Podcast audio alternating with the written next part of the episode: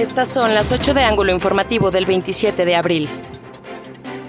Murió niña de 6 años por broncoaspiración por traumatismo cráneoencefálico y síndrome del niño maltratado debido a los golpes recibidos de la pareja sentimental de su madre.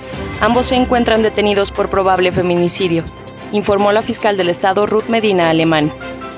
Se han perdido cerca de 120.000 restaurantes a nivel nacional y 400.000 empleos, mencionó Germán González, presidente nacional de Canirac, en su visita al estado. Durango es la primera entidad que concluye la vacunación contra COVID-19 para el 100% del personal de salud, enfatizó el gobernador José Rosa Puro Torres. El 5 de mayo arranca el proceso de inmunización de maestros y personas de 50 a 59 años.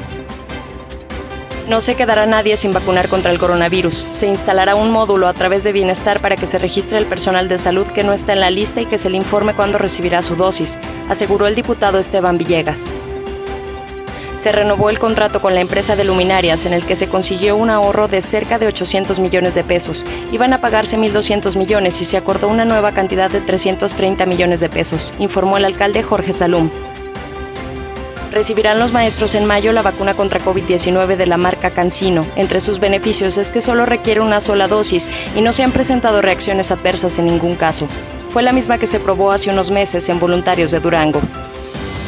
Es importante que los adultos mayores sepan que a pesar de haber sido vacunados aún se pueden contagiar de coronavirus, porque la dosis asegura solo un 95% de efectividad, mencionó el director municipal de salud César Cardosa. Se convocó al Consejo de Protección Civil, a Conagua y al delegado de Bienestar para atender a tiempo la problemática de sequía en el estado, mencionó el secretario general de Gobierno Héctor Flores. Toda la parte del semidesierto está muy afectada. Funerales Hernández presentó